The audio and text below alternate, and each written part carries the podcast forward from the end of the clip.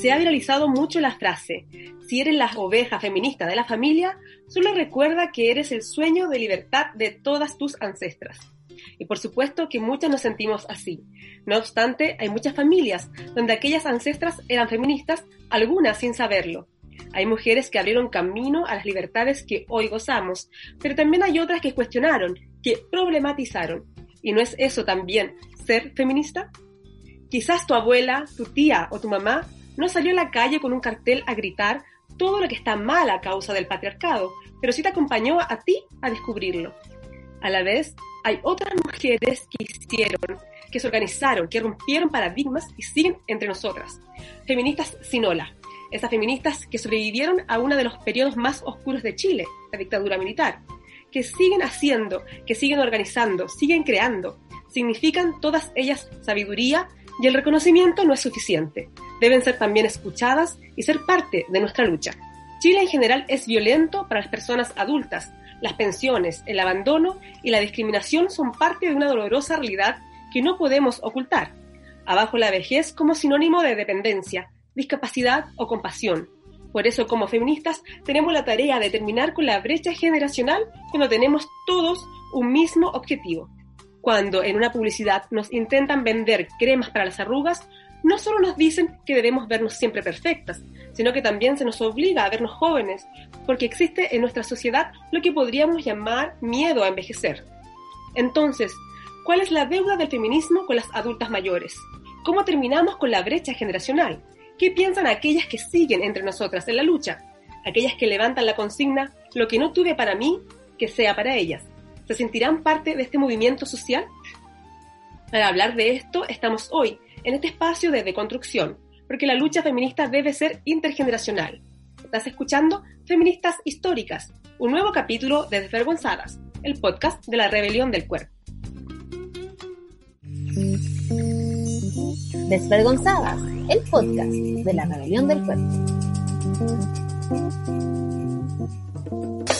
Quiero vivir, no sobrevivir, salir a la calle y sentir que no tengo que defenderme, que tus palabras no pueden ofenderme y que tus armas no pueden atacarme. Quiero construir un país que me permita reír, soñar, cantar. Hola, Vale. Eso, ahora sí. ¿Cómo estás? Bien, ¿y tú? Espérate, acomodando la silla. Bien, un, Bien, un poquitito, bien, bien. un poquitito, ya con nostalgia porque es el último capítulo de la temporada, pero bien, bien, con muchas ganas de conversar. Sí, sabes que a mí me pasa, estoy hasta como media tiritona, debe ser como la emoción completa del final de la temporada, del capítulo que es, eh, esa cosa que uno va recordando todo el proceso. Y ha sido bacán, pero eh, tiene su cuota ahí emocional importante, así que ah, va a ser un capítulo hermoso, creo. Sí, sí. Aparte que es como bacán también para terminar el capítulo. Eh, recordando a quienes inician todo esto y a quienes eh, hay que agradecer también. Eh, tiene un, un simbolismo también que sea el último capítulo de la temporada.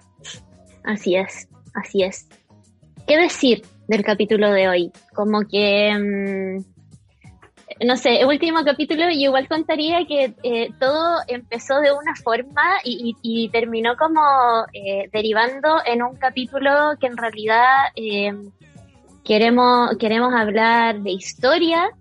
Eh, quisimos también invitar a alguien que fuese como eh, la palabra viviente de la historia.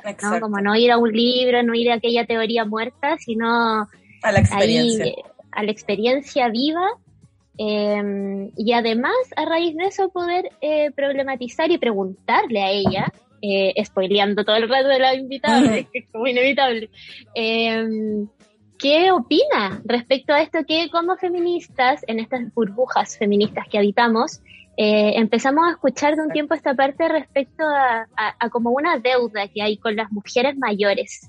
que no me parece tan, tan loco pensarlo. Eh, evidentemente existe, yo, yo pensaba en esto de la deuda como más allá de la deuda feminista, sino que la deuda histórica como con las personas mayores eh, en general. Primero lo pensaba y, y claro, como pr- primero desde la, desde la forma más superficial eh, desde cómo nos referimos a ellas, eh, de repente con un paternalismo eh, que, Mm. que a mí parece debiese ser al revés, o sea, eh, la sabiduría y, y todo viene como desde el otro lado. Entonces, eh, eso, eso lo pienso como de- desde primer a primera. Cuando ya empecé un poco a pensar en cuál podría ser la deuda, eh, también me eh, pienso en las mujeres mayores eh, y todo el trabajo doméstico que no ha sido reconocido, pero jamás, y Mm. que siempre han sido las que han trabajado más y las que eh, han, son, son como la base de esto. Eh, y también pienso, como ya para finalizar, eh, la deuda histórica como desde el feminismo. O sea, quizás no tan histórica, pero la deuda del feminismo actual con las mujeres mayores. ¿Cuántas... eh, cuántos derechos no pienso como en los derechos sexuales cuántas demandas quizás que no, no estamos viendo o no estamos considerando cuando ponemos al feminismo como eh, primer punto en todo eh, cuántas demandas de las mujeres mayores no estamos considerando todo eso Sí. pienso cuando decimos deuda deuda histórica Sí, me pasa que, bueno, obviamente uno va hablando respecto a su realidad y a su experiencia, ¿no? Y a mí me pasa que no, yo no tengo referentes eh, femeninos eh, que, por ejemplo, me hayan mostrado esto o que me hayan invitado a problematizar de esto. Y como que yo me enfrento a mi mamá y, mi mamá yo siento que le tiene eh, más temor al feminismo que otra cosa. Y yo no me detengo ahí, pero realidad es mi mamá y, yo la amo y, y no entro en esa, en esa discusión. Pero influye esto cuando tú decís, oye, pero ¿por qué no estamos mirando a las personas mayores? Chuta, yo me inserto en el feminismo, no sé, hace poco, poquísimo. Entonces es como, como que yo me sorprendí viendo mujeres adultas, mujeres mayores en las marchas. Como, en serio, eh, vienen cabras con sus mamás, que lo encuentro Mm. maravilloso, ¿te acordáis de las Eh, tesis senior? en las tesis Qué senior. hermoso, Entonces, eh. claro, yo, yo creo que quizás también a varias nos pasó que somos hijas de una generación Mm. en la que no todas problematizaron sobre el feminismo, sobre el patriarcado. Entonces, claro. eh, Que igual es comprensible Súper comprensible, pues a eso voy. también Se entiende, se entiende. Entonces, a eso voy. Como, como finalmente uno, eh, uno te, yo, yo, por ejemplo, terminé accediendo al feminismo desde otros lados, como que eh, lo empecé a problematizar desde otros lugares. Entonces, claro, a veces se nos va quedando atrás algo eh, que son ellas, que es la historia. Eh, y por eso creemos que, eh, creímos nosotras como, como equipa que era necesario eh, abordarlo hoy día. Así que, mm, no sé, Mm. ¿qué, Sí, eh, tengo mucho que decir con lo, con lo que Sí. dijiste. Me, me hiciste recordar como pensando en ya mujeres históricas, eh, que se me viene a la mente, así como, bueno, partiendo como con la vida personal. eh, quizás, claro, yo tampoco tengo eh, referentes feministas en mi familia, como te pasa. Eh, pero de repente hablo con mi abuela y me enseña tanto como desde, desde la quizás no sabiduría académica o Claro. eh, y, y me lo cuenta también desde un lugar que me da como ganas de así como cobijarla, ¿cachai? Por, por todo lo que no pudo hacer o todas esas cosas, ¿cachai? Eh, pienso, pienso en ella, eh, pienso en mi mamá, obviamente, pero también pienso como, eh, me acuerdo en, en un 8M, no sé si fue el, bueno, no fue en pandemia, así que fue hace rato, eh, cuando en la mañana eh, llenaron de todas las estaciones de metro, las cambiaron por nombres de mujeres Ah, importantes. Me Eso- acuerdo, esa intervención. Eso lo encon- sí. Esa intervención la encontré fantástica y la hicieron dos años seguidos. Eh, eso también me- acuerdo, como cuando pienso en mujeres históricas, como esas iniciativas son súper buenas. A propósito del capítulo pasado, cuando dijimos que el 8% de las calles de Santiago tenían nombres de mujeres, ¿te acordáis? Sí, Como Me me acordé de eso con las estaciones de metro, pasó lo mismo. Eh, también pienso como en mujeres de que lucharon en la dictadura. Pienso mucho en Carmen Hertz, pienso también en la invitada, que no vamos a decir todavía Mm. para generar suspenso, Eh, pero... O, o también pienso como en escritoras, en las escritoras que anónimamente tuvieron que, que escribir para poder dar a conocer eh, su talento y pasaron a la historia y después eh, no pudieron ser reconocidas. Entonces como que hay tantas aristas por donde verlo, pero ya sea desde nuestro círculo eh, familiar o personal, eh, ya el mundo, eh, existen mujeres que nos marcan y ya sea por el contexto y por lo que ellas realizan con su activismo, eh, como pueden ser personas así reconocidas, eh, o personas que nos van enseñando de a poco o en pequeñas cosas que van formando también lo que conocemos como, en el peor de los casos, violencia simbólica. Eh, Pero si, no, si, si, tú tienes personas que, que, conoces y que te van enseñando como cosas como yo te decía a mi abuela, como cosas que no son eh, tan teóricas, eh, también van a ser, eh, si tú las consideras mujeres históricas, entonces son mujeres históricas. Así que este capítulo, exacto, a eso quería llegar, como que en nuestra vida todas tenemos nuestras mujeres históricas. Ah. Por supuesto que sí. Oye, y para este capítulo, por supuesto que eh, buscamos la opinión de, de los auditores. Cuéntame. Eh, y, y, claro, preguntamos hace algunas semanas. Eh, Pero espérate. ¿Qué? Significa ah. que tiene que sonar nuestra cortina. Ah. Es verdad. Sí, ya, cortina, pues nos vamos perdón. entonces. Nos vamos eso. Somos caleta, más que los pacos. Somos machoros, peleamos sin guanaco. Saca la tela, de con cautela. Fue la emoción, fue la emoción del Sí, capítulo. fue la emoción. Ya, Eh, cuéntame, vale. Claro, ahora te cuento, ya. Preguntamos hace algunas semanas eh, si, claro, si nuestros, si nuestros auditores eh, creían que el movimiento feminista actual, por supuesto, lo que estamos viviendo hoy, tenía una deuda, ¿cierto? Pendiente con las mujeres mayores. Y eh, eh, comentaron ahí más o menos 1.900 personas, de las cuales eh, el 78% pensó que sí. ¿Ya? El 28% dijo no, no hay una deuda. Me gustó una de las respuestas que te voy a comentar que dicen que, que, que no tenemos una, esa persona de haber dicho no, te, no tenemos una deuda, porque dijo que el patriarcado tiene una deuda con las mujeres adultas y que las Mm. feministas actuales intentan reivindicarlo. Otra mirada, ¿no? Pero el Ya, resto de...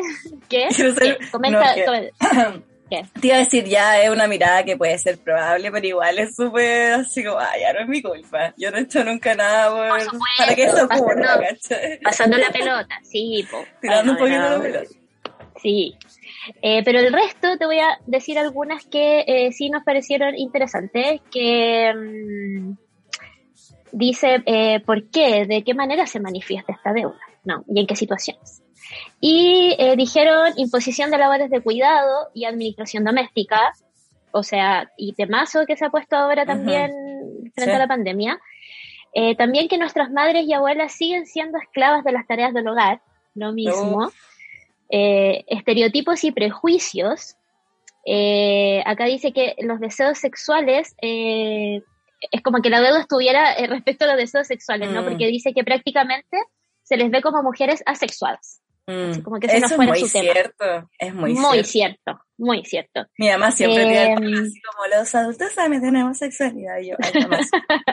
¿Te pero está bien, ¿cachai? Igual Como, perturba ¿no? un poco. O Sí, sea, no te imagínate. perturba, Como que no pasas a la, no, a la Eh, no, no, no. misma. Prefiero, prefiero que bueno. continuemos. Ah, Sí.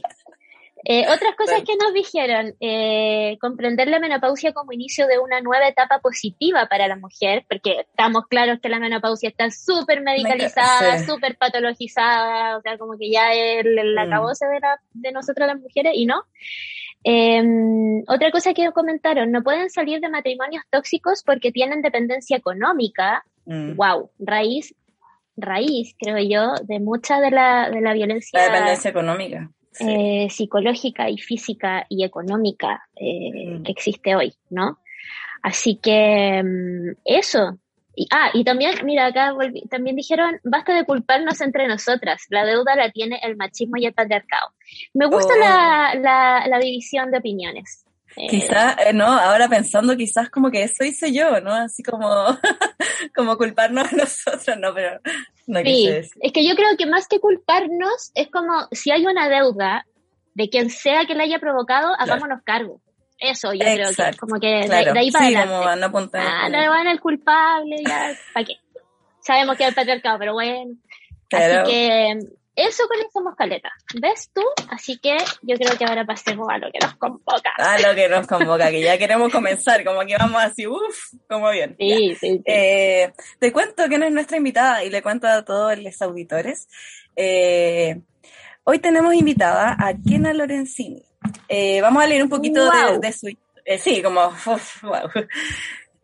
Vamos a leer un poquitito de, de... Un poquitito, porque es una pincelada de, de lo que significa y lo que ha hecho un poco de la historia de Kena Lorenzini para quien eh, no sepa. Eh, más o menos ahí por los años 80 se hizo feminista. Obviamente en un tiempo que no era para nada fácil. Yo siempre digo, no es que ahora sea fácil, pero, pero no sé cómo. Pero pero es harto No más sé. fácil. Sí, es, sí, en realidad es fácil. En Es que salir a la calle es más fácil, ¿no? Ser activista es Mm. más fácil. Como que, antes, como que en ese momento igual te mataban, la ¿no? voz. O desaparecías. Mm, exacto, Eh, eh, exacto. Ahora, Bueno. claro, igual te mutilan los ojos, pero bueno. Ay, que ya. Bueno, sí. Uf, Sí, sí. qué terrible este mundo. Ok, sigamos con algo más esperanzador como es la vida de Lorenzini. Eh, estudió psicología y es activista de los derechos de la mujer. Es repor- fue reportera gráfica y en plena dictadura retrató el Chile de esos años. Desarrolló un importante trabajo como fotógrafa, formando de- parte de una generación que buscó retratar el rostro gris de Chile durante la dictadura militar. Por esos años trabajó como reportera gráfica en el semanario Hoy y la revista Análisis, labor eh, gracias a la cual reunió un importante archivo fotográfico que concentró en su libro Fragmento fotográfico, Arte, Narración y Memoria. Por si eso no fuera poco, entre sus libros, claro, como si alguien quisiera algo más, entre sus libros están Parejas lésbicas, Tramas del sufrimiento y emergencia de nuevos imaginarios de la subjetividad femenina, Diversidad sexual, 10 años de marchas en Chile, Todas íbamos a ser reinas y Hora Cero de la democracia en Chile.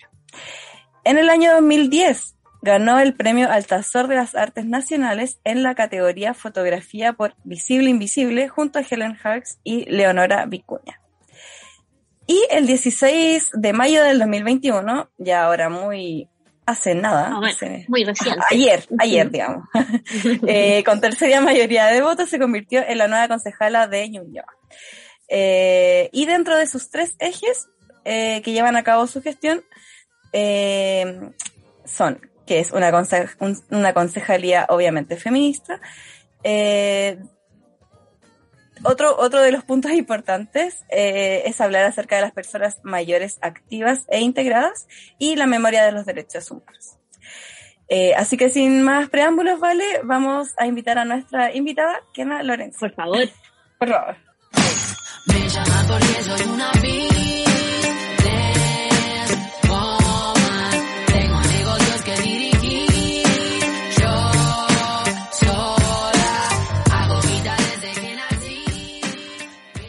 Bienvenida. Hola, Kena. Kena, estás muteada, estoy segura. Desmuteate porque te queremos escuchar. Ya, son unas desvergonzadas. ¡Eh! Eh, Eh, porque después han hablado de los adultos como sus mamás que deben ser muchísimo menores que yo. No, no son tan menores. No, son tan No, menores. no, no, Claro, no. o sea, como que en el fondo ustedes hablan de las adultas y los adultos mayores es como de los 45 para adelante. Y, y yo... No, mi abuela tiene 93 años. Yo hablé mi mamá tiene 93. 70, mi mamá tiene 71, ¿no? Si, si estamos bien. Ya, Estamos, ya, nos ubicamos. Ya, ya, ya, porque de todas maneras, eh, yo cuando hablo en mi concejalía de, de adultos, y de, de personas mayores, en realidad es el concepto que utilizo, hablo de personas mayores, mayores, mayores. Yo no, yo no me siento, yo no me siento en la categoría todavía de persona mayor, yo me siento estupendamente bien, así que.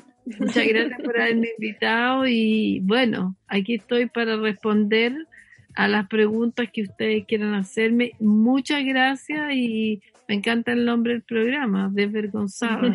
Ah, buenísimo. Próximo capítulo, voy a quedar ahí, espero ser cábala para que haya otra temporada más. Ay, sí, eso Ojalá. queremos.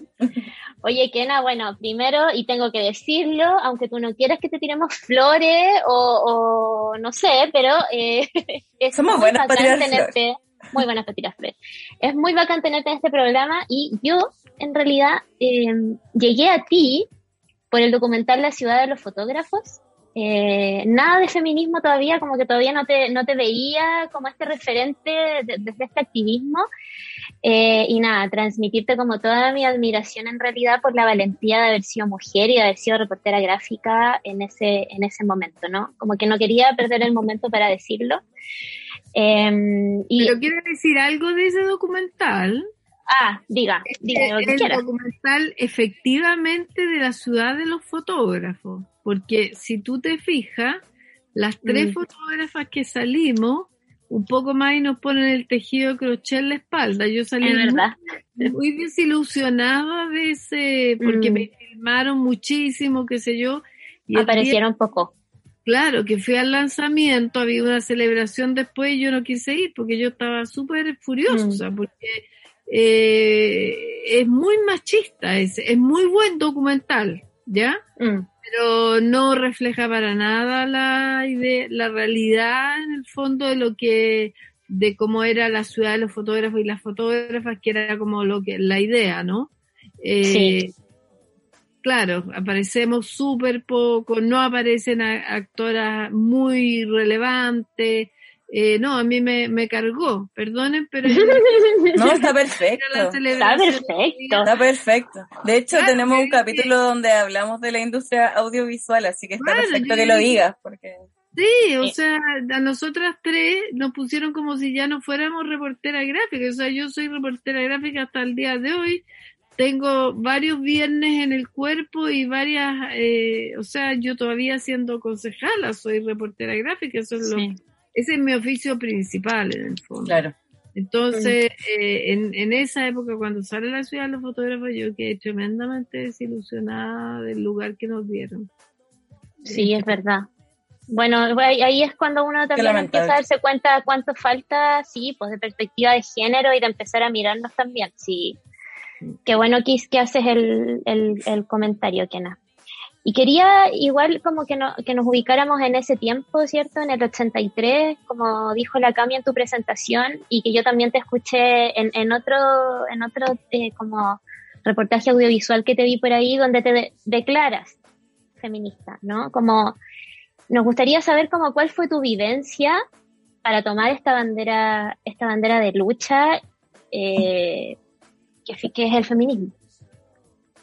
Mira, eh, yo, bueno, yo era una, era muy joven, ¿ah? cuando fui reportera gráfica, cuando entro a la fotografía, era una cabra joven, eh, tenía como 20, 21 años, eh, y era, bueno, provinciana, como sabía muy poco de qué se trataba, fui aprendiendo en el camino, eh, de qué estábamos hablando cuando hablamos, yo soy de Talca, entonces en esa época lo que les decía, eh, la globalización eh, intra Chile era, o sea, era como venir de San Rosendo, realmente.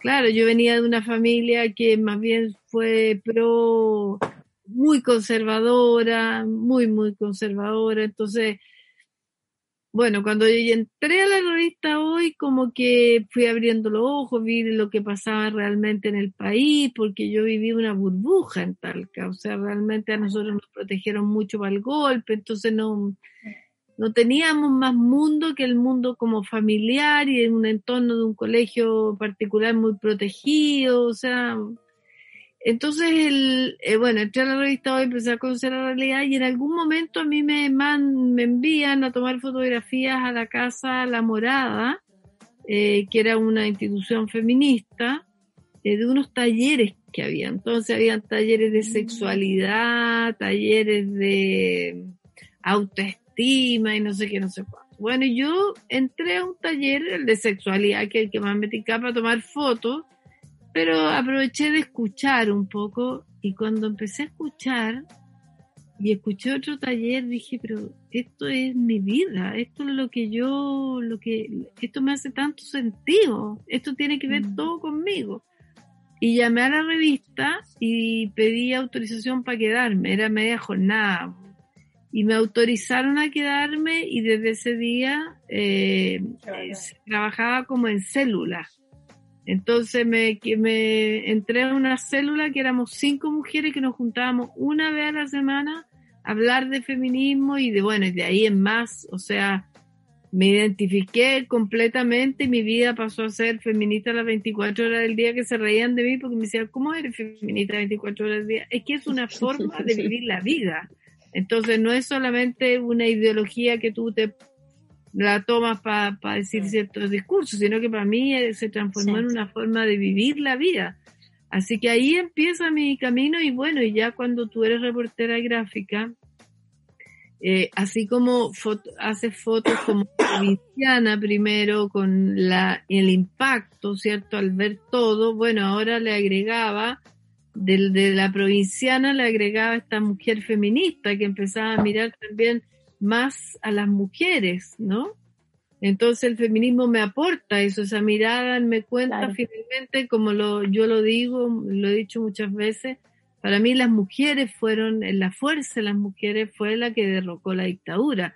No estoy diciendo que los hombres no participaron, pero fue esa urgencia de las mujeres, esa fuerza de las mujeres la que terminan derrocando la dictadura. Y no es porque todos los hombres estuvieran presos, detenidos, desaparecidos, no, sino que porque las mujeres nos quedamos con esa representación que nos dio el único masculino de muchos atributos. Bueno, yo creo que nos quedamos con el atributo de la necesidad de, eh, de, proteger a los otros, a los otros, a los otros, de sacar a, las familias adelante, de, de, bueno, somos madres. Entonces también ahí mm. hay una cosa que nos, nos llama a, y nos empuja a sacar fuerza no sé dónde para llevar la comida. Había, en dictadura había mucha pobreza, mucha hambre y los precios eran muy caros. Entonces, también cuando una mujer traspasa un, eh, un miedo, un prejuicio y sale a luchar, ya pasó de largo ya, ya no la ataja nadie. O sea, una mujer que decide salir a protestar, ya no la volví para atrás. Es muy difícil que esa mujer después diga, no, ya no voy más, qué sé yo. Es muy raro encontrar en, en época de dictadura una mujer que se que ya salió a la calle y después dijera, no, no salgo más porque, no sé, no, porque ya la necesidad era... Mm. Entonces de ahí, bueno, ya fui feminista y empecé a, a, bueno, a estar al lado de y conocer a más mujeres feministas que eran las históricas, porque claro, yo era una joven, era una yo fui como chica, yo era como, como las chicas, entonces hoy día me da risa cuando me dicen soa, yo, esta huevona? la chica, yo era la chica en todas partes, ¿entiendes? O sea, yo tenía Mujeres por la Vida, que es una agrupación de mujeres que se arma en el 83 también, donde habían varias feministas que que trabajamos de una, de un, con un estilo muy especial la lucha contra la dictadura en, em, como en acciones rápidas que teníamos al artista visual Lottie Rosenfeld que falleció el año pasado, hace un año más o menos. Entonces hacíamos acciones relámpagos y ahí habían feministas y yo era la más chica en el principio. Entonces mm. siempre fui como la, la, cabra chica para todo el mundo. Bueno, y ahora resulta que soy la histórica, la vida. oh. oh, soy la histórica. Bueno, pero así fui como me, me enamoré del feminismo. Fui muy especial porque yo tengo formación católica. Eh, al principio era feminista rara porque estaba en contra del aborto y en contra de que se legislara el aborto. Entonces me decían, pero tú no podías declararte feminista. legislar. Hemos, no, alguna hemos pasado por ahí. Claro, no, no, no, no, no, Bueno, hasta que con el tiempo, si hay algo que aprendí del feminismo es que la opinión de las demás personas hay que respetarla y, mm. bueno, y permitir y abrir, abrir, abrir, que es lo contrario que hace el conservadurismo, ¿no? Que lo único que quiere claro leyes que nos encierren, bueno, las personas, las feministas y las personas más progresistas lo que quieren es decir, mire, aquí está abierto, si usted quiere lo toma, si no lo deja, si quiere aborta, si no, no aborta. Y eso me hizo cambiar a mí de mentalidad absolutamente, de, de venir de un espacio Mm. y que yo también era muy conservadora. Si, si vengo de una Mm. familia conservadora, traía también esa, esa Claro. Oye, Kena, y eso ya tiene que ver como con tus inicios del feminismo, pero yendo como al activismo actual o, o, o como lo ves también retroactivamente, porque vi una, una entrevista tuya en donde decías que una de las peores cosas para un, o sea, la peor que le voy a pasar a un activista y a una eh, reportera gráfica era la pandemia porque tenías que estar encerrada y no podías eh, salir a hacer lo que más te gusta. Eh, desde cómo se vive ahora la pandemia, perdón, la, el activismo digital, como nos contaba ahí al comienzo, eh, ah, ¿cómo ha sido el activismo en tu vida? ¿Cómo, cómo definirías o, o qué sientes eh, cuando tú dices, en realidad he dedicado mi vida al activismo y, y cómo te hace sentir eso?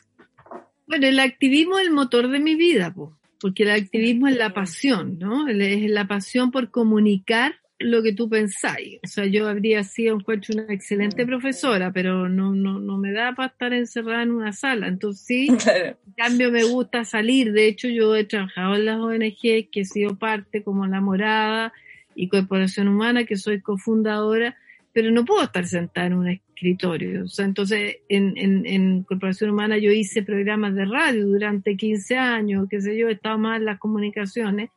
Soy psicóloga, además traté de estar dos años en, en atendiendo pacientes. Consulta, claro. Claro, y después dije, pero, pero la, la gente no tiene realmente, la mayoría, no tiene ganas de, de solucionar sus problemas, sino que, que se los solucionen. Entonces yo sentada ahí, entonces para mí el activismo es un motor de vida. Y el activismo, tengo la suerte que la fotografía me colabora con el activismo, porque Claro. al no yo complementa. puedo además hacer activismo. Pero aparte de eso, teníamos el activismo de los 8 de marzo, los 25 de noviembre, que yo eh, reporteaba y además yo he sido siempre muy abierta con mi material fotográfico para las organizaciones eh, de mujeres, siempre he dicho ahí está a disposición el material para cuando se necesite y hacíamos activismo permanentemente, fomemente en los años 90, pero durante la dictadura hicimos muchos 8 de marzo, salimos, eh, nos manifestamos de miles de maneras, pero yo siempre creo que durante la dictadura me mantuve un poco con una cierta distancia para poder fotografiar. Después de, lo, de la dictadura yo ya era más evidente mi involucramiento, a pesar de que yo era parte de todas las acciones, como digo,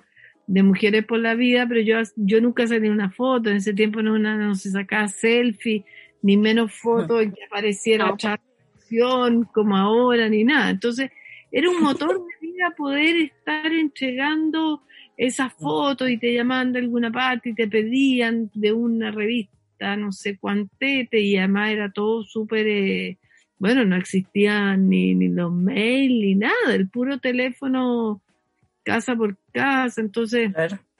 teníamos muchas personas con las que trabajábamos y te conocía, como tú eres reportera, eres una que está ahí fotografiando muchas gentes, muchas personas, y después te van reconociendo en el tiempo y van viendo que tú has sido un trabajo que lo ven en la revista, que lo ven en una exposición, que lo ven, entonces van viendo que esa exposición está mostrando ciertas cosas que tienen una línea y que están diciendo algo.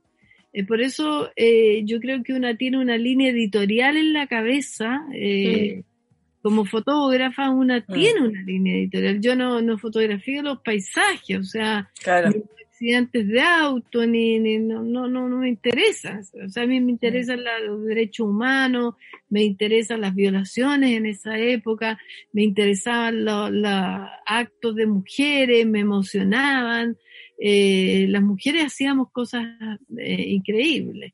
Eh, mucho trabajo, sobre todo Mujeres por la Vida hacía cosas increíbles porque, claro, cuando tenía un artista visual de por medio, nosotros éramos súper eh, rigurosas, ¿ah? teníamos reuniones donde se tomaban actas, donde se decía qué acción íbamos a hacer, dónde la íbamos a hacer, qué día la íbamos a hacer, Entonces después aparecía la Lottie Rosenfeld, que es una iluminada, que si ustedes busquenla para que, para que la conozcan, y decía, ok, este va a ser el material que se va a usar, vamos a usar cartón, por ejemplo, corrugado, vamos a usar, eh, vamos a hacer un afiche, vamos a usar no sé qué cosa, vamos, y se armaba la acción, estas acciones duraban, qué sé yo, media hora en las esquinas principales de Santiago, más importantes, más relevantes, en general, eh, en la defensa de las mujeres, de las niñas, de mujeres que las detenían, que las sacaban en la televisión, que las estaban torturando, pero también el feminismo siempre ha abarcado,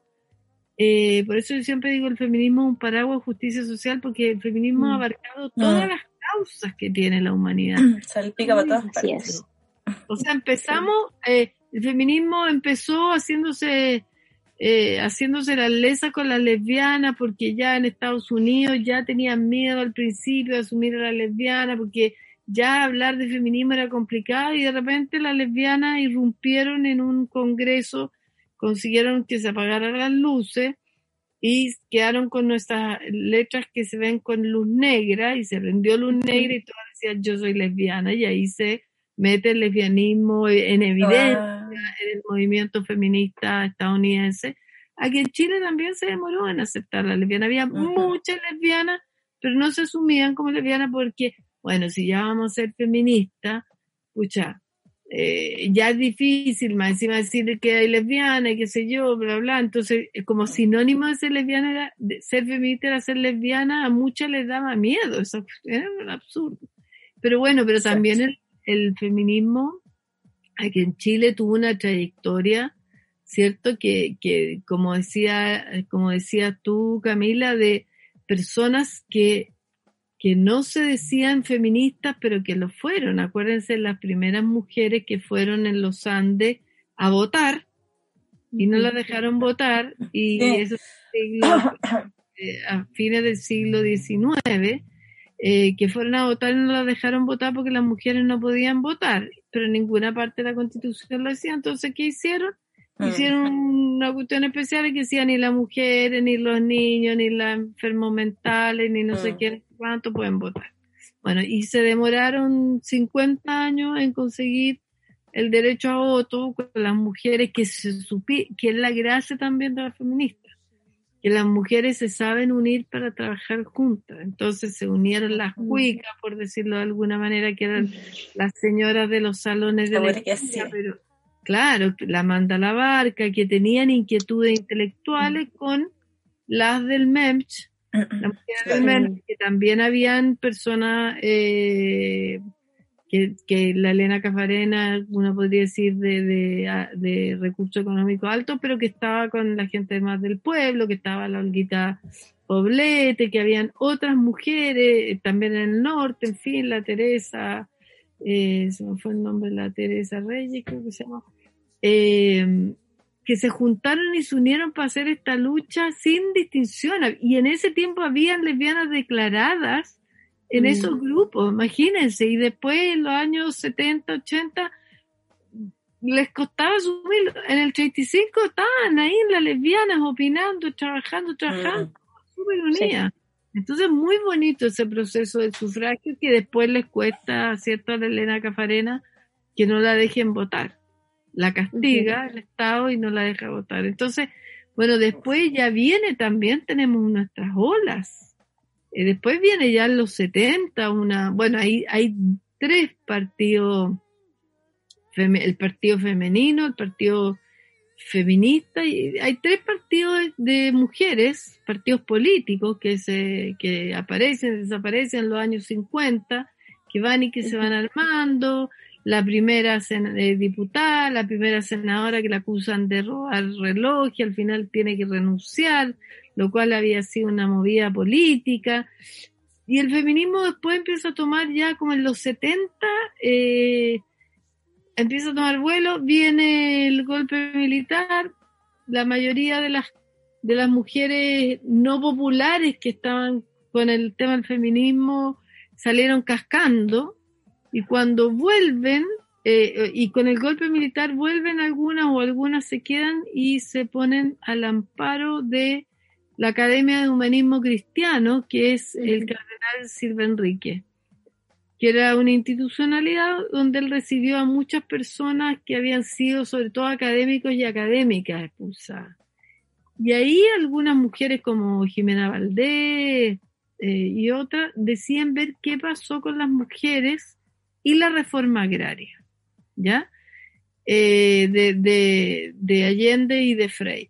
Y empiezan a retomar ese trabajo con las mujeres y, eh, bueno, ya empiezan a trabajar y se arma lo que es el círculo de la mujer, donde está la Antonieta Sá, donde está la Eliana Largo, en fin, y qué sé yo, y empiezan a, la Margarita Pisano, al alero de esto de la iglesia, eh, que era una institucionalidad de la iglesia, y todo súper bien hasta que deciden abordar el tema favorito de toda la existencia, el tema del aborto.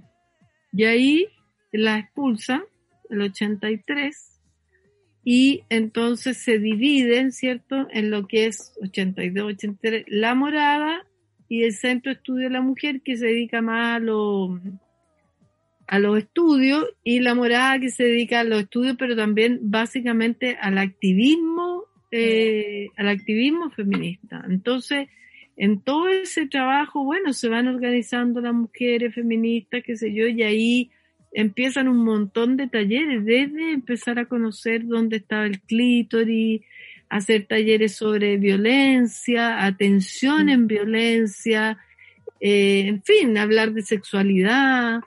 Eh, era una cuestión loquísima porque era totalmente desconocida con esta negación. Mucho feminismo aparece el feminismo popular, que fue muy relevante en los 80, que tenía que ver con este cruce que siempre se dice que eh, fue arribista. Yo, en Chile, no, el feminismo popular fue mm. súper relevante y además nos ayudó. Bueno, yo me sentía como una cabra chica cuando digo nos ayudó, como que ni siquiera me siento muy interpelada, porque para mí ellas eran mucho mayores, ahora ellas tienen, yo, setenta y tantos, tienen qué sé yo, 10 años más que yo, pero para mí eran puchas. En ese momento, Yo entre provinciana tampoco me sentía muy dueña de ese espacio. Pero bueno, había un trabajo con las feministas populares en las organizaciones de mujeres y qué sé yo, el ANAMUR y otras organizaciones, el MUDECHI y otro, un proceso muy, muy interesante de feminismo popular eh, presente y activo con las feministas muy, bonito, yo tengo los mejores recuerdos de eso. Mm, eso, eso te iba a preguntar, Kena, porque, bueno, hiciste un, un barrido hermoso por toda la Me encantó. se fue desarrollando. Sí. Eh, ¿Cómo ya desde, desde lo que sientes tú, ¿cierto? Desde, desde la emotividad, desde esa sensación, ¿qué, ¿qué, te deja cuando asistes a este recorrido, lo que, lo que tú has vivido y lo que veía ahora también?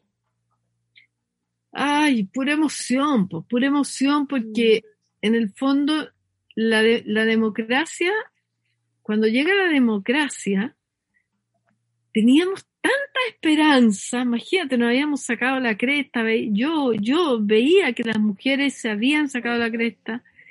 Eh, yo tenía 30 años ¿ah? y yo no voté porque yo siempre he sido una rebelde sin causa y yo no quería que gobernara un demócrata cristiano. No, no voté, no, no me inscribí, porque además yo el no estaba haciendo un curso en Cuba, en fin, y no estaba acá. Y em, teníamos la esperanza de que se venía para las mujeres, porque las mujeres habíamos sido fundamentales. Y resulta que nos dieron el pinche Servicio Nacional de la Mujer, que no podía mm. ejecutar ninguna política pública. ¿Se dan cuenta de lo que es eso? Nada. Solamente ejecutar que otro ministerio hiciera una política pública para las mujeres y en ese caso el Servicio Nacional de la Mujer, que así se llamaba hasta hace muy poquito, pudiera ejecutarlo. Entonces, era la nada. Y además pusieron de directora una demócrata cristiana, pero conservadora, ultra conservadora como la Soledad Alvear. Imagínense para nosotros lo que fue. fue queríamos morirnos. Entonces ahí aparece, claro, porque nosotros hicimos, escribimos, se escribió una carta, demanda, y que se dio lo que las mujeres pedíamos a la democracia.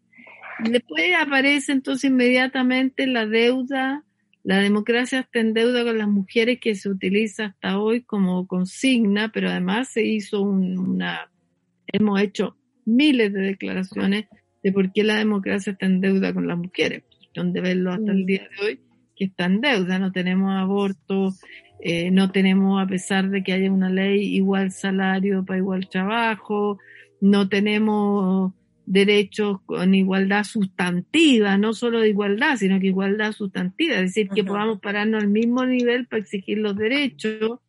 Eh, en fin, bueno, un caso, sin ir más lejos en estos días, de lo de Luxinger, Mackay, que le entregan mil millones a la familia porque Carabineros no cumplir, y sin embargo tenemos mujeres que han sido, habían habido femicidios de mujeres con medidas cautelares. Yo espero de todo corazón que las familias ahora empiecen a demandar al Estado porque tenían medidas cautelares y esas medidas no se cumplieron No y se cumplieron. empiecen a indemnizar a todas aquellas familias que eh, alguna mujer fue y están los hijos que quedan eh, sin, sin mamá, sin papá a veces, en fin, porque fue el femicida.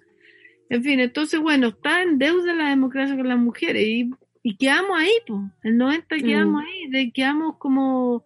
Y empieza a pasar que el 90, como hay esta transaca además para hacer esta transición eterna, Claro. Que tantos años de estar afuera de ti misma, eh, yo lo vi harto en los reporteros y las reporteras gráficas, muchos se pusieron a estudiar, bueno, yo entré esa, estudié psicología, eh, para, y a meternos para adentro también. Pero hubo un silencio de parte de la clase política, de la, a la cual hoy día pertenezco, pero en ese tiempo no pertenecía, de como aquí no pasó nada. Entonces, los 8 de marzo eran patéticos. Eran como que hacíamos unas especies de, mm, de ferias donde éramos nosotras mismas, no, no calentábamos a nadie. Entonces hacíamos estas ferias y hacíamos mesas, ¿cierto? Mesas de conforo. Y éramos nosotras mismas escuchando a nosotras mismas. Nosotras mismas. La cachá de año, durante la cachá de año, las que pedíamos derecho a aborto, que se éramos puras mujeres que ya no íbamos ni a, ni a tirar para quedarnos embarazadas. O sea, yo siempre me río y le digo a la Rosita, eh, una gran, tremenda del MEMCH, una tremenda mujer que ahora ya tiene, no sé, está cerca de los 90, le digo, y tú todavía pidiendo la PAE, weón? o sea, éramos hasta el año 2007 las mismas mujeres marchando todos los años. Mm. Entonces, cuando viene la PAE, que es la primera gran manifestación post dictadura, incluso más grande que la de los pingüinos del 2006, en que de masividad pidiendo la píldora de anticoncepción de emergencia, pero hasta hace poquitos di- antes y después de esa, siempre hemos sido mujeres que ya no necesitábamos el aborto, no necesitábamos la píldora de anticoncepción de emergencia. Eh, y alguien dijo menopáusica, le quiero decir que una puede ser menopáusica desde los 37 años Claro. para adelante, también a los 50 y una a los 50 y a la edad mía que tengo 62, está tiquitaca, ¿me entiendes? El, el deseo sexual, olvídense, o sea, lo tengo igual que a los 20 y tantos años, o sea, no, no, no tiene, o sea, si me engancho Mm. con alguien ahora tengo el mismo deseo sexual que tenía a los 20 años, o sea, esos son mitos que hacen Mitos. un mito Mm. universal masculino y que Sí. también las mujeres lo asumen Mm. porque, bueno, si, si están casadas y llevan...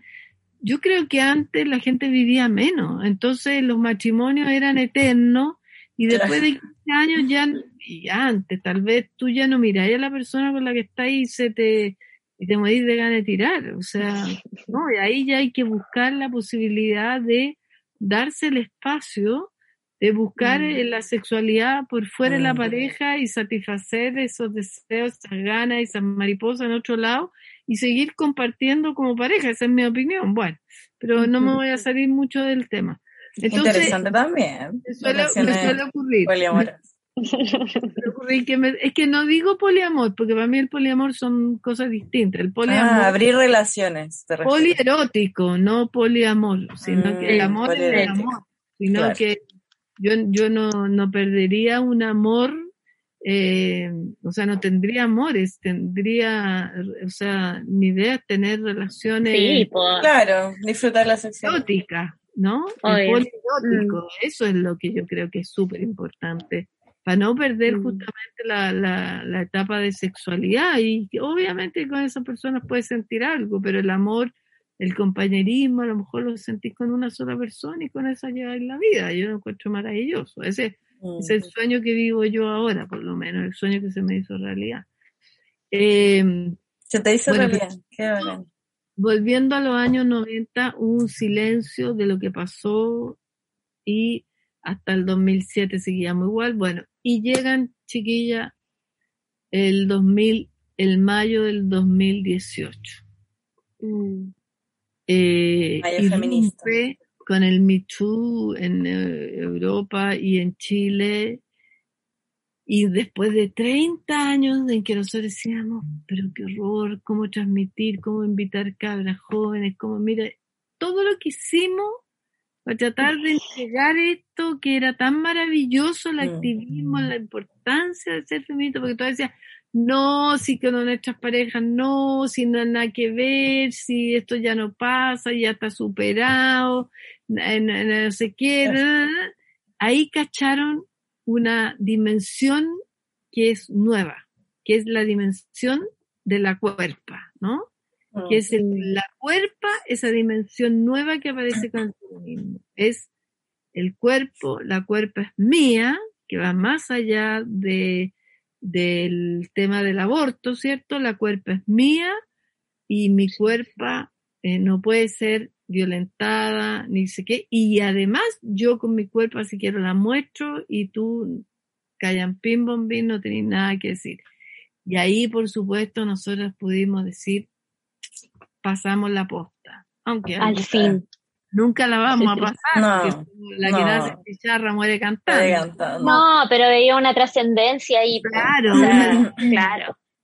Pucha, y ahí eh, ustedes como feministas jóvenes empiezan a comprender las múltiples dimensiones del feminismo Claro. y también con el embarazo, con el aborto en tres causales, las otras miles de causas en que nosotros estuvimos, medioambientales, a personas mayores, niñas y todo, empiezan a mirarnos a nosotras las feministas, a ustedes, y a hacerse parte del feminismo. Y a entender que el feminismo es un paraguas de justicia social que tiene en su centro, por supuesto, como pivote, la no opresión y ningún tipo de violencia hacia las mujeres y las niñas, obvio. Pero que Sí. somos un paraguas de justicia social. Por eso todos los partidos políticos empiezan a declarar que el feminismo es transversal y que son partidos transversales. Sí. Y por eso la exigencia que hoy día una le hace a su conseja, a su alcaldesa y le dice a la alcaldesa en el próximo o pronto en los próximos consejos, usted diga qué significa que este es un municipio feminista y le dice al partido, ustedes definan qué es un partido feminista, porque ya se dieron cuenta que el feminismo es transversal, porque el feminismo es muy- es muy de justicia social. O sea, nosotros Mm. hemos sido toda la vida preocupados de todos, todas, todes. O sea, la diversidad y la disidencia sexual Mm. casi es el apellido del feminismo. Entonces, ¿Verdad? sí, entonces ustedes despiertan y nosotros decimos, ay, ya, 30 años esperando esto.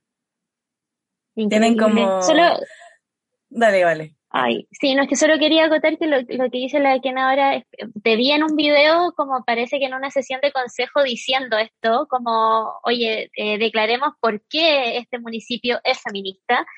Y me hizo recordar que hoy día estuvieron invitadas a la, a la, no sé cómo se llama, la sesión de constitución, la red de profes de filosofía, las feministas, y también plantean lo mismo. Eh, de hecho, salía la Rosario Olivares, que también estuvo invitada acá a Mm. uno de los capítulos, diciendo como es necesario explicar y que se ponga casi como en palabras eh, que la gente entienda por qué Claro. y cómo vamos a hacer que una constitución sea feminista, o sea, lo que significa. Que, claro, es, tanto más profundo que, no sé, eh, lo, que se... Sí, sí, así que eso, interesante. Camila, ¿No queréis decir algo, Camila? Dilo, dilo, por favor, mira que yo puedo. No te iba a hacer otra pregunta, así que si quieres cerrar eh, con esa pregunta. No, quería decir, a propósito de que ustedes hablan de deuda, yo sí mm. que las feministas jóvenes tienen una deuda. Ah, justo eso te iba a preguntar. Eso queríamos escuchar. Ah, para allá iba. Ah. Sí. Oh. Para mí, mira, yo me doy vuelta en mi escritorio y está aquí en un camión mm. porque mi escritorio está lleno de, no se lo voy a mostrar, pero mi casa está aquí porque como mi hija no puede recibir polvo y qué sé yo, eh, tuvimos que sacar alfombra, los libros y todo, entonces en mi escritorio me armé un rinconcito para poder hacer este tipo de cosas. Bueno, entonces yo me giro y tengo un camión con lleno de fotos. Esta es la deuda que yo siento que tienen las feministas jóvenes yo siento que no tienen ningún eh, discurso ni ninguna preocupación por la vivencia de los derechos humanos, de las violaciones de los derechos humanos a las mujeres en dictadura.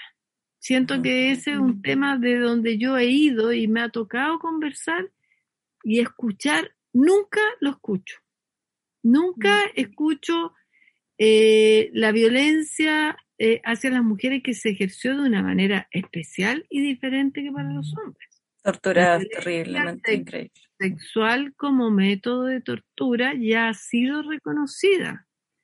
Eh, y lo hemos visto, ¿cierto?, en las violaciones de estos últimos tiempos. Y yo encuentro que ah, si por una parte muchas mujeres mayores alegan, mayores cuando digo no digo de edad, sino que de mi edad también, que dicen, las cabras creen que inventaron el feminismo. No, yo creo que hay mucho reconocimiento también a las figuras más antiguas, Elena Cafarena, la Olga Pobrete, la Teresa Rey, en fin, y todo. Eh, hay que reconocer a la Guadalupe Santa Cruz como escritora, en fin, un montón de mujeres feministas van a tener que ir reconociendo, en el tiempo conociendo también, porque nadie nace sabiendo. Hay un cierto reconocimiento a las mujeres eh, más antiguas pero no hay una mirada de hacia la violación de los derechos humanos de las mujeres en dictadura, que esa es una herida que nosotros tenemos tremenda, que yo, por ejemplo, no, no se crean que esa es una cosa que tampoco las mujeres de mi edad o de mis generaciones están muy preocupadas tampoco, porque yo, por ejemplo, que soy una persona que desde que define de la dictadura, que todos los 11 de septiembre va a las marchas, que, voy, que soy una persona muy preocupada de, aparecer en, en las protestas, en las manifestaciones que tienen que ver con, las violaciones a los derechos humanos en dictadura, eh, hay, hay ausencia también de gente de mi generación. Pero, pero la mayoría de la gente que va es mayor, salvo lo de la garra blanca, pero a las jóvenes, a las feministas, no las veo, no veo el lienzo feminista inmenso en la marcha del 11 de septiembre mm. diciendo. Eh, con el rostro de, no sé, no, no, y eso a mí siempre me da mucha pena y siempre lo hago resaltar, digo, pucha, eh, mm. si no recogemos esas mujeres que se las jugaron por nosotras las mujeres y, y como yo les dije antes, cuando una mujer traspasa eh, y sale a luchar es porque traspasó varias barreras, la de la, de mm. la pareja, la de dejar a los hijos probablemente, de un montón de prejuicios para luchar ahí y cuando esa mujer salió, bueno, ya está lo que le pasó, ¿no? De que fue muerta, ejecutada, con su, a veces con su guagua en el vientre, en fin, fusilada, todo lo demás, y las mujeres jóvenes no es un tema para ellas el reconocimiento de las mártires que tuvimos, eh, porque a veces me cuesta decir víctimas, mártires de la dictadura, mm. mujeres que, miren, yo voy a sacar un libro y se llama Nuestra urgencia por vencer. Lucha, mujeres que lucharon contra la dictadura. Sale ahora en septiembre y tengo una mega exposición en el GAM octubre, noviembre y diciembre. Eh, de estas mujeres. Sí, ahí estaremos. por vencer, sí. Nuestra urgencia por estas mujeres que lucharon contra la dictadura, mm. estas mujeres hay que hacerle un monumento de mm. verdad, no el monumento, monumento que le hicieron allá, que se rayó y todo lo demás. Y eso, chiquilla, no lo veo. No lo veo en la familia. Eh, sí, no, es verdad que no lo que tú dices y es súper importante y es válido que, o sea, este capítulo es, claro, en, parte homenajearte a ti, homenajear, homenajear a todas las mujeres, pero también eh, hacer una autocrítica. Por eso para allá iba mi pregunta también con cuál era eh, lo, lo, que tú encontrabas que era la deuda y que no aconsejaba. Entonces, está perfecto y, y sabéis que desde ahora de verdad lo voy a, o sea, Igual yo eh, siempre pienso en esto de la dictadura. A mí eh, hay un libro de Carmen Hertz que me, me, encantó, que sí, o sea, me encantó. No sé si es la palabra correcta, pero eh, claro, pero me conmovió mucho, claro que fue, la historia fue otra y ella cuenta, eh, bueno, parte de su vida y, en el tema de la dictadura. Y ahí fue eh, como, es, la mujer que yo, que, me marcó un poco en términos de esto. Pero claro, hay muchas otras, tú mostraste, bueno, para la gente que, que nos está escuchando en Spotify, eh, que nos mostró una imagen de Ana González y, y tiene otras imágenes detrás de su, eh, bueno, para la gente de YouTube lo va a ver. Eh, pero para que, para que eh, entiendan un poco el contexto. Eh, y nada, recibir de, de, muy buena manera lo que tú nos dices y en realidad es así, o sea, existe esa deuda y hay que trabajar con, con ello. Eh, te iba a preguntar también como respecto a, bueno, las violaciones de derechos humanos existieron evidentemente en dictadura, pero como tú dices, siguen ocurriendo eh, hoy en día y, y, hay muchos casos y de, mujeres como, la más quizá el caso más emblemático es Fabiola Campillay, pero existen evidentemente muchos otros más. Eh, mi pregunta en este caso va como, obviamente en derechos humanos, pero en todo tipo de violencia de género, ¿cuáles son como las quizás las políticas públicas que tú, que tú esperarías para que esto eh, cambiase, pero eh, enfocado también a las mujeres mayores, como qué políticas públicas eh, ayudarían para disminuir la brecha, la, la discriminación a las mujeres mayores. Bueno, primero que nada tiene que cambiar nuestra ley de violencia. O sea, se mm. supone que ya debería haber hace rato haber asumido los cambios esperados para la ley de violencia, que tiene un montón de cosas y en especial eh, hoy día hay que preocuparse de las personas, de las personas mayores, en especial de las mujeres, que son las mayores víctimas. Cuando le, leímos a cada rato y bien seguido eh, la violencia de violación a mujeres adultas mayores por por eh, vecinos, por eh, personas que se les instalan a vivir en las casas, eso se, mm. tiene un nombre abuso patrimonial, personas que se van a vivir a sus casas y que, y que las arrinconan, esa es una violencia, las hijas o los hijos que se mm. van con su familia a instalar a su casa y las mm. dejan a ella en una pieza, ese abuso patrimonial, eh, o les venden las casas y los meten en un asilo. Bueno, hay, son tantas las políticas públicas de protección ¿cierto? En especial las mujeres, porque las mujeres son las que más viven. Entonces, además, hay un montón de mujeres que son cuidadoras de estos maridos con Alzheimer, que las casan, que les pegan, mm. que, y ahí hay, o sea, ahí hay que hacer un trabajo especial, no son políticas públicas aisladas, tiene que ser un trabajo integral. ¿Qué es lo que yo como concejala y que es una de mis preocupaciones? Y que eh, nosotros armamos como la concejalada feminista en nuestra, en nuestra comuna Ñuñoa, que somos seis mujeres, pero también una, una concejala de Renovación Nacional, Independiente de Renovación Nacional, también se incluye en este grupo. Estamos trabajando eh, en nuestra comuna el tema de la violencia eh, y todo el tema de las personas mayores y en especial de las mujeres porque en pandemia no se sabe, no hay catastro de qué condiciones están, qué les ha pasado, porque han asistido a los centros durante un tiempo, por ejemplo, 70 mil personas a controlarse permanentemente y les gusta salir, además el corazón y que se yo, una serie de exámenes básicos. Pero después de la pandemia esa gente ha dejado de ir y se hacen visitas y no se sabe qué está pasando. Entonces también ahora, aunque ustedes no lo crean, tenemos una, una adulta de 91 años que había dado aviso al municipio, había dado aviso, había dado aviso en la administración anterior que tenía un hijo con esquizofrenia, que estaba violento, le sacó los ojos. Entonces al hijo, en vez de meterlo a un centro de, de psiquiátrico, lo tienen preso.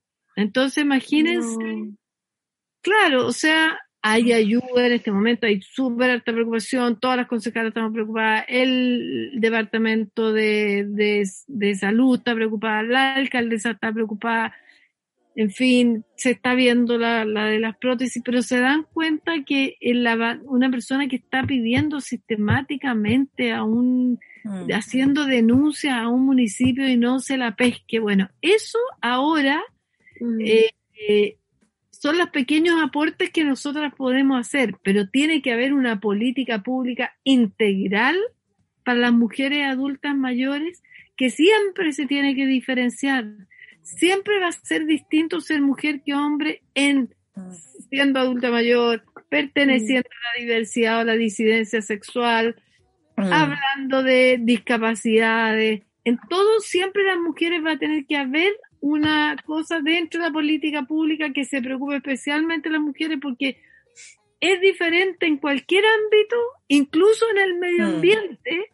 La interseccionalidad. Tiene que haber una política pública que abarque más a las mujeres, porque las mujeres vivimos los espacios y todo diferente a los hombres. En la, incluso en lo que es lo urbano, los edificios, todo. Entonces, las políticas públicas no hay, no existen en este momento. O sea, se los trata a todos como iguales, re mal. El, el Ministerio de la Mujer y la Equidad se preocupa de puras campañas. Campañas, sí. Asesorada, yo no sé por qué. Y además, después se descubre que, lo, que le ponen puros hombres para que le hablen a las mujeres, que además después se descubre que esos hombres le, a veces le cascan a las mujeres, o sea, no hay profundidad. Entonces nosotras tenemos unas, mucho al menos interés y trabajo ya, llevamos un mes, estamos agotados. Hoy día hablaba con una concejala y decíamos, tenemos que replantearnos un poco porque estamos muy agotadas, porque todas tenemos trabajos de cuidado en nuestras casas. Yo por lo menos todas las mañanas trabajo cuidado, menos el día miércoles que tenemos comisiones en las mañanas. Eh, pero yo hago eh, desde las 7 de la mañana hasta las 3 de la tarde yo hago trabajo de cuidado en mi casa. Tengo una hija de 9 años. Otras tienen varios hijos, otras hacen... Entonces hay que también ver cómo las mujeres también tenemos una situación diferente, ¿ves? Como concejala también tenemos una... y, y trabajamos muy seriamente y muy profundamente. Por eso me gusta mucho yo dirijo la comisión de, de género y equidad, no, perdón, la, comisión de mujeres y género, y ahí una puede hacer un montón de aporte, un montón de trabajo, escuchamos, recibimos, eh, damos cursos súper rápido y hasta esto va lento porque un municipio, olvídense la cantidad de, de cosas que se están... Mm todo al mismo tiempo. Están viendo por la auditoría externa, pero por lo menos. Están todos en la misma. O sea, a la gente le respondemos, esto se mandó por oficio, ellos tienen la obligación de responderte en 10 días. Si no te responden, yo vuelvo y la, la alcaldesa delante toda la gente que está escuchando por YouTube. Yo le digo, alcaldesa, no me han contestado de tales y tales y tales departamentos. Mm. ¿Entiendes? O sea, pero políticas públicas tiene que ser otro gobierno, no lo va a hacer este gobierno, lo va a hacer un gobierno que se declare feminista, un gobierno que tenga, por ejemplo, yo aquí voy a hablar de, un, de mi candidato, en la vocera que eligió Boric, que es una de las SOAS del feminismo chileno, que es Lorena habla de que el tipo está pensando en feminismo, que está pensando y él a cada rato dice feminismo como parte de su disco duro, que no es lo mismo mm. decir vamos a tener políticas para las mujeres, que no sé qué, que no sé cuánto. No, no es lo mismo. Algo que está adentro y elegir una vocera que sea una mujer involucrada con los derechos humanos, que fue dos veces director del Instituto Nacional de Derechos Humanos, Después fue subsecretaria del Ministerio de Justicia en Derechos Humanos, de la parte subsecretaria de Derechos Humanos en el Ministerio de Justicia, o en el Ministerio del Interior, ya no me acuerdo. Dirige Corporación Humana, que yo soy parte de Corporación Humana.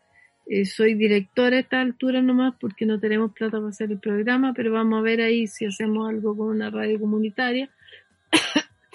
o sea, ahí habla de que hay real interés de que se haga después y se cumpla un programa en conjunto feminista, cosa que no vaya a encontrar con los viejos carcamales de siempre. O sea, ahí tienen que estar las mujeres Mm. y ahí hay un concepto que yo no me canso de repetir. Las mujeres tenemos que desear el poder, amar tener poder, porque sin poder no podemos hacer nada, siempre vamos a estar el margen. Que tenemos que postular espacios de poder, tenemos que querer ser concejala, tenemos que querer ser presidente Sí. De Vecinos, Hay diputados. que llegar a esos espacios, sí o sí. Mm. Sí, sí, porque ahí Si podemos no, no va a hacer- pasar nada. Mm. Tomamos pues. decisiones y cambiamos esto. Claro, exacto. Es la, es, mira, la única revolución que triunfó en el siglo XX fue la revolución feminista. Y las otras fracasaron. Y la feminista no Mm. hace más que profundizar.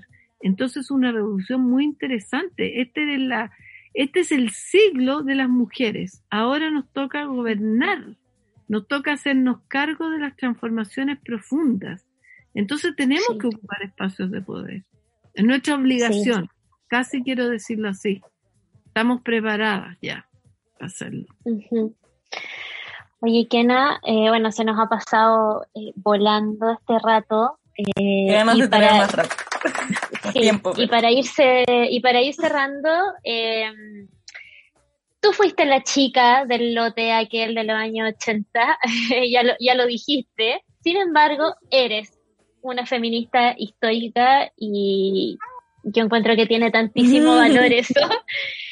Así que como esta feminista histórica que quisimos invitar a este último capítulo de nuestra eh, tercera temporada, eh, quiero tu mensaje final, ¿no? ¿Cómo ves a las nuevas generaciones de feministas y, qué nos dirías a todas que, que estamos escuchando esto?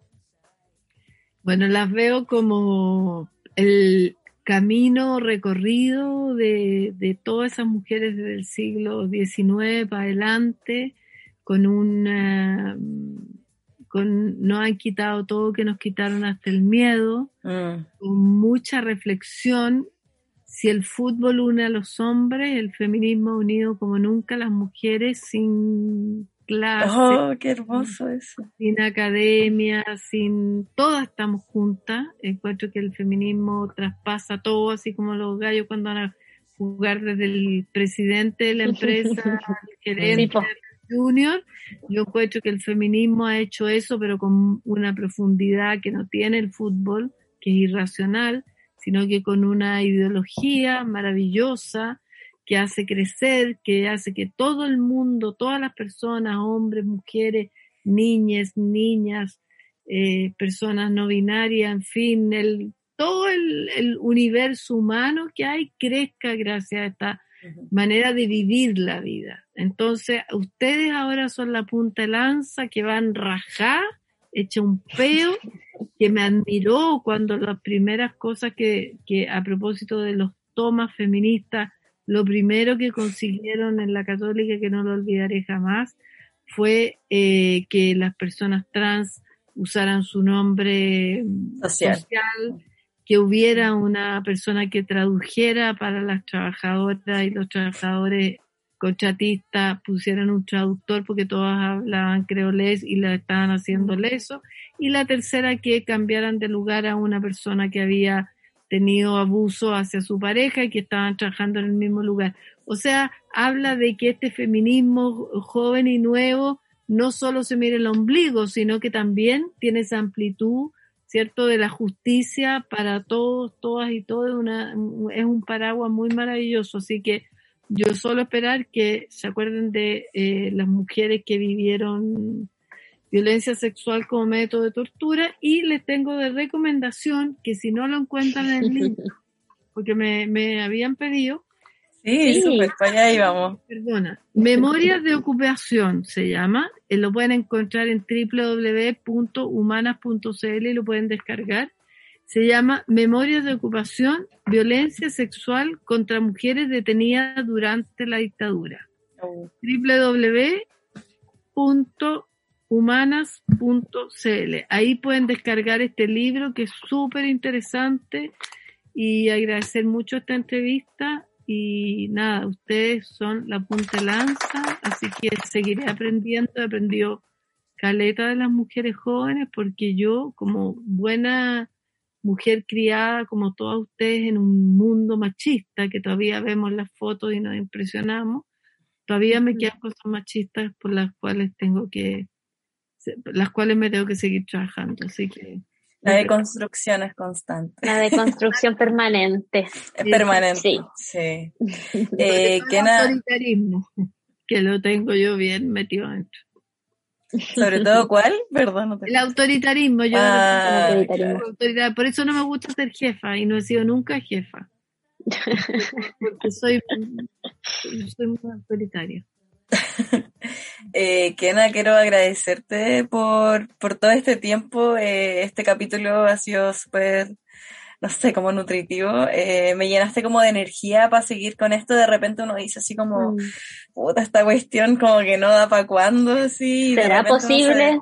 Claro, Sí. así como que te, y después decís, no, sabes que hay que hacer, eh, como que valga la pena todo lo que han luchado las mujeres en la historia. Mm. Entonces, eh, siento que como tú misma lo dijiste, si no lo hacemos, como casi que es un deber, así como que tenemos que, que hacerlo. Así que te agradezco eh, todo lo que hemos conversado hoy día. Eh, me, me quedó pendiente igual hablar un poco del edadismo y de todo eso. No sé si, si te gustaría decir algo al respecto, pero también creo que es algo que, que deberíamos reflexionar eh, las personas un poco más jóvenes respecto a este tema. El edadismo en esa diferenciación que se hace entre mujeres jóvenes y mujeres viejas permanentemente. Claro, como Mm. la discriminación, los prejuicios y estereotipos hacia las personas mayores. Sí, pero hacia las mujeres o hacia todos. En general, en general, edadismo en general. Sí, es que es ahí lo que pasa, que esta, esta sociedad machista, patriarcal, cree que todo lo que no es energético es eh, desechable.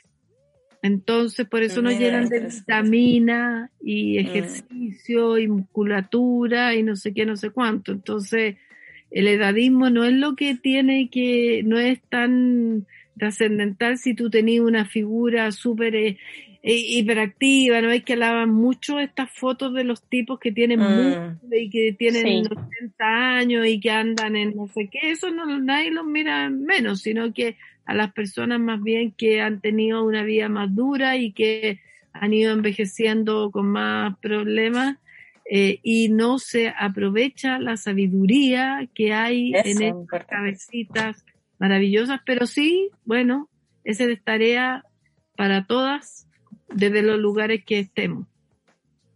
Así es. Kena, muchas, muchas gracias eh, por, por haber aceptado esta invitación, eh, por haber conversado y por habernos compartido todo, toda esta historia y toda esta experiencia. De verdad estoy infinitamente agradecida. Así que, nada. Nos vemos en la publicación de tu libro, probablemente. Eso, Sí. eso, bueno, sí, les bueno, estaré avisando. Cuéntenme cuando, cuando lancen este programa para Claro, ahí te Absolutamente. vamos a estar contando. Muchas gracias, Kena. Que Mierda, mierda. súper- Gracias, Kena. una temporada. Muchas gracias. Muchas gracias. chao. chao, chao.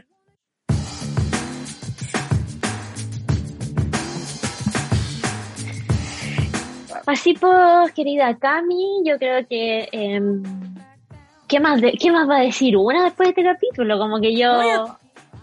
Apaga el micrófono. Con esto cerramos. Se baja el telón. No, la No, verdad. sí, sí, sí. Creo que fue un, ha sido un súper em, bacán último capítulo. Eh, y eso, ha sido un recorrido que a mí se me ha pasado como un torbellino. Eh, pero creo que ha sido una temporada eh, bacana, bacana, como con temas que jamás pensé que me iba a meter ni a reflexionar y, y menos tener la posibilidad quizás de dejarlos ahí puestos en la cabeza de, de todos quienes nos han, de todos quienes nos han podido escuchar.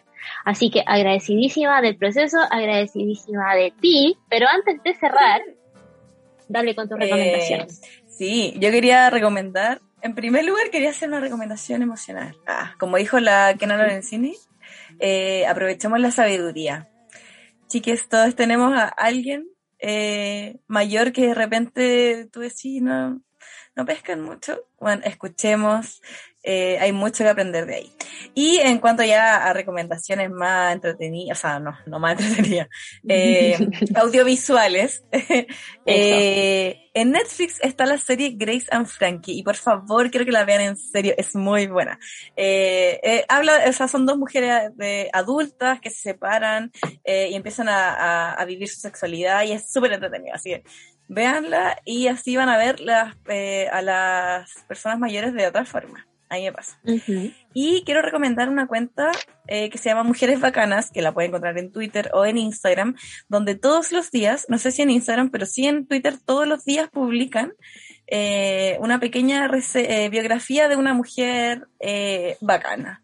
Y es bacán porque yo en Twitter puse la campanita, entonces todos los días me llega una notificación de una breve historia de una Ah, mujer buena. bacana y qué hizo. Así que muy bacán para reconocer, recordar y visibilizar.